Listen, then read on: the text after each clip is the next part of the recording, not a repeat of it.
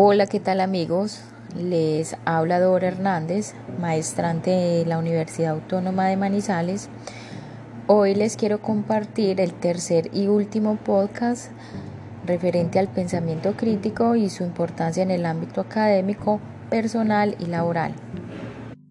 Frente al pensamiento crítico existe un acuerdo general y es aquel que se opta por considerar que no hay una definición exacta sobre dicha habilidad sin embargo, eh, la manera de entender a cada uno de los autores que profundizan en su estudio, eh, se realizan algunas aproximaciones que dan cuenta de una serie de clasificaciones, agrupaciones o categorías en que suele configurarse la capacidad de un pensamiento más elaborado, más elevado que tiende a la definición del sujeto en toda su condición humana. Teniendo en cuenta esto, el pensamiento crítico puede asumirse como una realidad que soporta distintas características y fenómenos de la vida cotidiana. Este puede comprender que el pensamiento crítico es una categoría cognitiva que otorga ciertas cualidades a quien suele desarrollarlo. Diversos hombres y mujeres a lo largo de la historia han estudiado el pensamiento desde distintas disciplinas como es el caso de la lógica, la filosofía, la psicología, entre otras. Y en estos estudios se han desprendido algunos tipos de pensamiento, como es el pensamiento inductivo, deductivo, creativo, analítico, solo por mencionar algunos.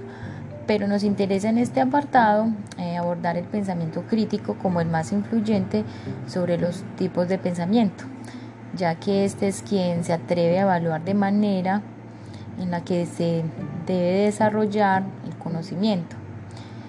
Vuelve sobre sí mismo para autoanalizarse, otorgándole una mayor autonomía a cada sujeto en el momento de pensar y realizar otras operaciones mentales encaminadas a asumir posturas, tomar decisiones y resolver problemas.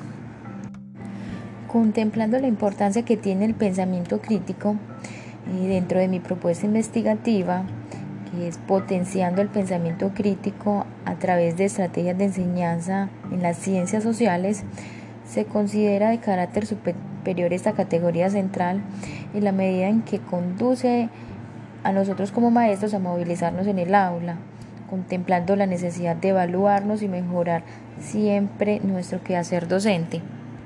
De esta manera realizar un proceso consciente con nuestros estudiantes concibiendo el pensamiento crítico como, una categoría de orden superior y referenciándonos en Facción y 2007, donde nos habla de unas habilidades y disposiciones, donde se refiere a una serie de actitudes cognitivas como lo son la interpretación, el análisis, la evaluación, la inferencia, la explicación y la autorregulación, en cuanto a cómo podemos contribuir en el estudiante para que forme pensamiento crítico y cómo se puede reconocer en el estudiante cómo aprende.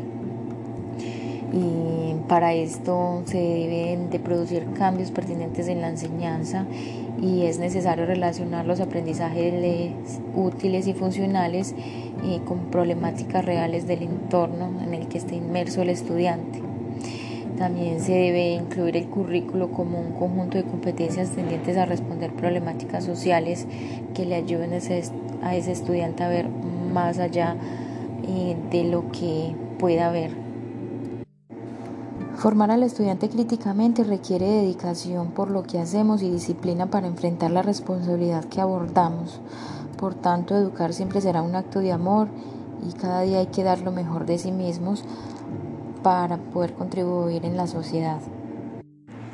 Para concluir entonces, el pensamiento crítico se refiere a la forma como las personas enfocan los problemas, los cuestionamientos y cualquier asunto o circunstancia de su existencia.